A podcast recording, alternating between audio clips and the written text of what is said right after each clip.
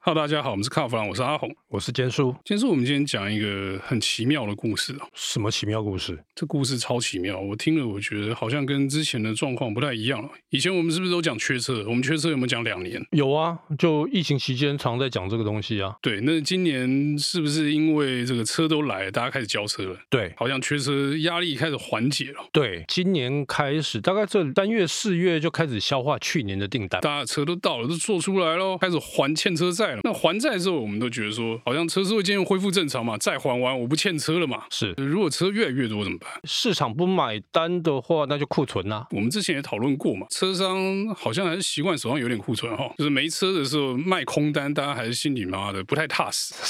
两年这不踏实的事情干久了，大家突然拿到实车，会应该心里还蛮舒服的、啊。嗯，不过应该他们不太习惯。但是呢，这个如果车越来越多，鸡蛋那里卖不掉，是不是就变成头大的问题？对，那个压力很大。欠车才渐渐要缓解，就开始有鸡单了嘛，好好像怪怪的哦，事情没有这么快嘛，对不对？但是我们这次啊跟几个同业吃饭的时候，听到一个非常奇妙的故事，就是居然有车商开始 某些车啊有库存卖不掉，而且还跟这个我们之前讲那个某些特定车型的不太一样，整个车系卖不掉。那问题很大条呢。整个车系卖不掉，我是觉得说你会不会是胡乱？我们是吃饭喝了酒就就乱说话，但听起来好像又不太像这样子。我们要讲的这个车呢，宾士 E Class。这车不是卖的很好吗？在传统印象中，E Class 五系列这一集是这个豪车主力嘛，是啊，是啊。所以 E 两百五二零这个向来是大宗嘛。四月底的时候，新的 E Class 发表了。在国外发表，对，国外四月底发表，大家据说呢，这个车很快就来台湾。那依照之前的惯例，啊就是 B N W 跟宾士哦这种重要车型，他们手脚都超快的，不管是宾士或是 B N W。有时候啊，以前我们在海外试驾的时候啊，国内的这个同事讯息就敲了，哎、台湾也要排试车。我现在不是在海外在试吗？你说台湾排试车也太快了吧？要不然就是这样啊，就是我们还没飞的时候，哎、伪装车已经到台湾在看。通常呢，这宾士跟 B N W 这个惯例就是说我上市之前，不是台湾上市哦，全球上市之前，你要法规要验证的那个车，我就头批的那个已经就先做给你了啦。他就先给各个国家就对了。对，你要花三个月到半年的这个验车的时间嘛，对不对？那我如果不要让你落后这个发表之后太久才推车子出来的话，我就先给你车，你就把法规跑完，这样子我们这个上市的时间就不会跟大家差太多，你就不会有消费者在那边苦等，又或者是说，哎，国外上市半年一年才台湾才出，那、这样新鲜感没不好卖嘛。这很好啊，以前都这样啊，以前那个刚才讲了嘛，五系 E Class 都是这样干，重要车型 S 啊、七啊也都是这样干，啊，只有奥迪没啊，不是。那这一次呢，我们刚刚讲四月底 E Class 发表，对，那其实在那之前，听说车就已经来了哦，车已经来了。啊听说在发表之前就已经上传到了台湾了。好像可以同步上市或者同步发表之类的。通常呢，这种讯息是不是应该要赶快发？哎，赶快来买我车，赶快来买我车嘛，对不对？新的 E Class 要多漂亮有多漂亮，要多豪华有多豪华嘛。而且我听我们同业在讲，好像原本是在第三季左右要发表。可是呢，听说旧的 E Class 啊卖到卡住，什么叫卖到卡住？库存就库存，还卖到卡住？以前这种车不会库存的嘛。没听说过。可能可以知道 E Class 五系列可能到产品生命周期后端就不好卖，可能就很卡，因为大家会期待新车嘛。有这样预算的人，当然喜新厌旧更严重嘛。新的快速，我当然等新的嘛。以前车商会节制啊，就是我这个已经到了生命周期末端，我车进少一点嘛，要不然我配备多加一点嘛。我什么白金版、领袖版、什么测试版，通通出来嘛。那你觉得这车有个短袜，赶快卖一卖。啊我接下来我要接新车的单了啊，对，照理讲现在应该要发这个 E 卡是预接单或者是预售价要出来嘛。现在消息都在动了，业代手上已经有客人来问说，哎呀哎呀，新的 E 卡是怎么卖嘛？有什么动力嘛？有什么配备嘛？大概多少钱嘛？结果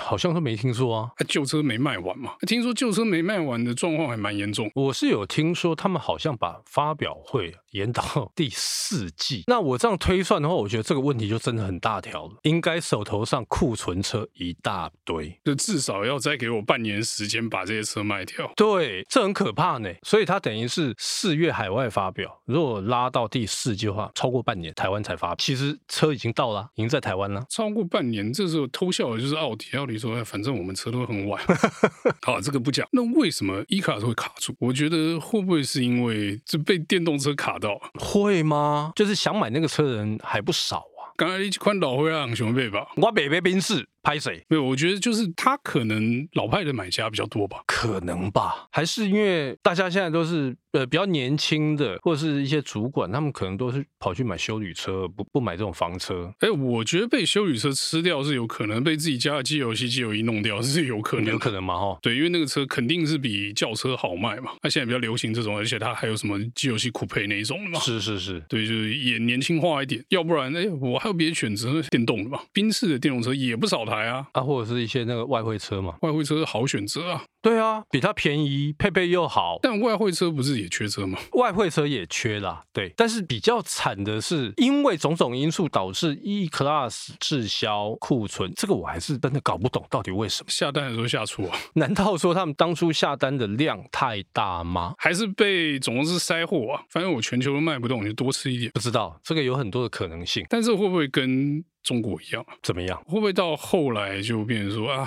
跳楼大拍卖？你也知道，前一阵子在中的外资汽车搞了一波跳楼大拍卖，记不记得一八 M Sport 只要五十几万台币啊？搞笑，但现在台湾的这个车价还是守在那里啊。目前看起来，这个大家对于这样的车都还买得下去啊。以现在的价格来说，这个车价大家都还买得下去，好像没有可能突然这个要跳楼大拍卖这个样子哦。但是有时候你会看到这个中国新闻，你会不免的期待说，哎，哪一天台湾车价也来跳楼大拍卖一下，不如就 E Class 带头来跳试试看。原本大概两三百万，一口气给你便宜一个大概五十万、一百万这样子，对不对？那框怎么办？忍不住想那框怎么办？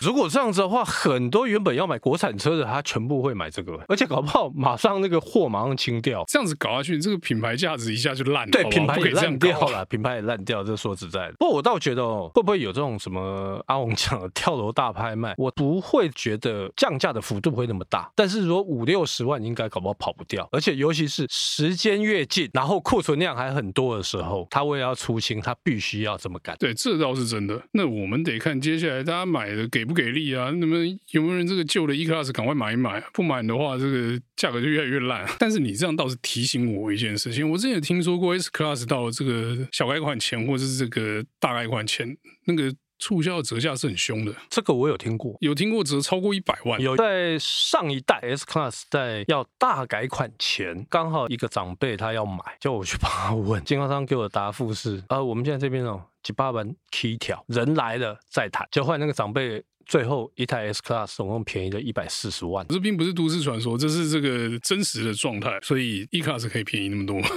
我觉得 E Class 可能 range 没那么大啦。对，呃因为车价没那么贵，车是价真的。对，那是真的。可是他如果今天一台 E Class，它可以便宜个大概五六十万、六七十万，有何不可？那个吸引力还是很大的。 对，所以问题不是车老，问题是车贵嘛。这车贵啦，就是看你口袋有多深啊呐、不是我的意思，就是到了最后，你这个如果降价的话，还是会有人要。但是你如果要这个撑着这个价格，结局就是要吞库存。要囤库存。那但是我觉得哦还有另外一个比较可怕的，就是说它搞不好新的 E Class 进来的时候，肯定是更贵了。可是我觉得 E class 这件事情给了我们一个警讯哦。以前我们都觉得啊，缺车是一回事，但是车市是消费者还是很想买单的嘛。可是呢，这会不缺车了，大家买车意愿好像就变低了哦，不稀奇了嘛。一个是不稀奇，另外一个是我看到的是买气绝对没有你想象中来的好。不是啊、因为买气已经过了嘛。那时候缺车的时候，大家觉得哎，我不赶快买买不行啊。到时候越来越贵，到时候又买不到车，又什么一大堆理由嘛，对不对？就那疫情三年，可能把未来三年的这个呃买车的扣打都用完。未来三年可能太惨，但是说难听一点，今年解封了，可以出国，对不对？先去玩嘛。先 玩一那波再啊买新车说。干嘛？对不对？买车的钱拿去出国好了。啊，又或者是说，哎呀，我终于交车了，那我换车的这个 timing 是不是往后推很多了？对，哎，我车来啦，对不对？接下来短期是五年之内不可以换车啊，老婆讲的嘛。对，所以这个买气会变弱，这是好像是没办法的事情。所以接下来车商